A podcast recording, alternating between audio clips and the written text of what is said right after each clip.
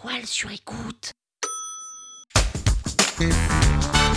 Salut, c'est Caroline Mignot. Vous voulez performer sur LinkedIn Vous êtes au bon endroit. Un épisode par jour et vous aurez fait le tour. Vous allez exploser vos vues. Power Angels.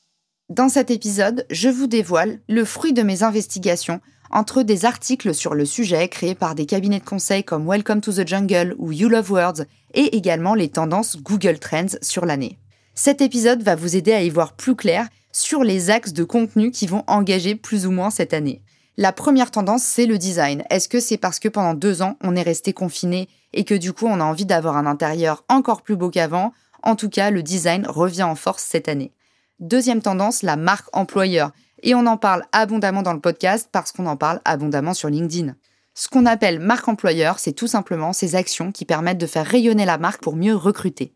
Troisième tendance, l'impact, évidemment, et la protection de l'environnement et tout ce qu'on connaît autour des nouvelles actions de l'économie sociale et solidaire. L'impact, ce sera une des top tendances de cette année et c'est tant mieux. Quatrième tendance, la santé mentale. Encore une fois, est-ce que c'est lié au confinement et au fait qu'on a passé deux ans entre quatre murs au même endroit? Je ne sais pas. En tout cas, toutes les préoccupations liées à la santé mentale, que ce soit bien-être au travail ou tout simplement la façon dont vous gérez vos relations sociales sur les réseaux sociaux, par exemple. En tout cas, la santé mentale est une des préoccupations phares de l'année. Cinquième tendance, l'inclusion et la diversité. L'inclusion, c'est ne laisser personne de côté, et la diversité, c'est faire en sorte qu'on n'ait pas des profils 100% uniformes. Et cette tendance, j'ai hâte de la voir rayonner sur LinkedIn pour qu'on ait un petit peu moins d'uniformité, justement. Sixième tendance, le Web 3 et en particulier l'économie des créateurs. Le Web 3, c'est tout ce que vous entendez autour de la crypto, les NFT, le métaverse, et ça va jusqu'à l'économie des créateurs, c'est-à-dire à quel point dans le monde de demain, eh ben, on va pouvoir posséder toutes les traces numériques qu'on laisse de soi sur les internets. C'est-à-dire qu'on pourra posséder toutes les images qu'on laisse sur LinkedIn, toutes les datas qu'on a sur LinkedIn. On pourra choisir à qui on donne accès ou pas. Bref, le Web 3 et l'économie des créateurs est au cœur de toutes les préoccupations cette année.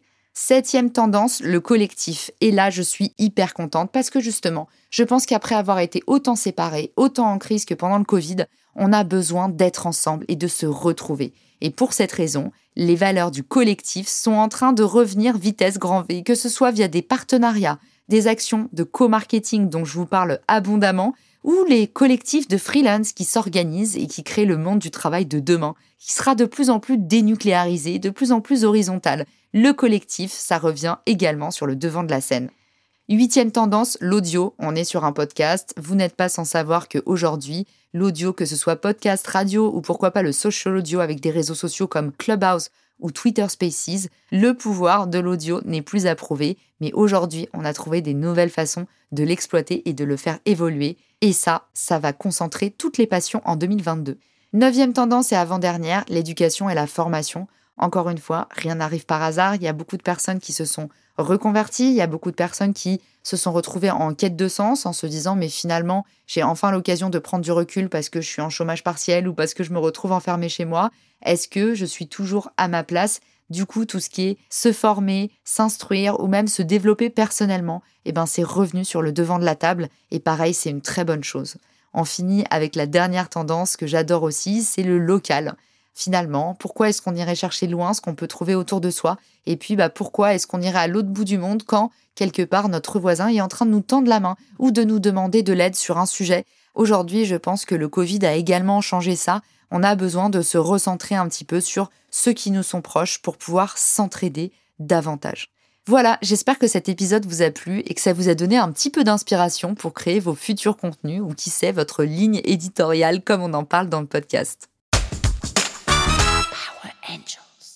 Toile sur écoute.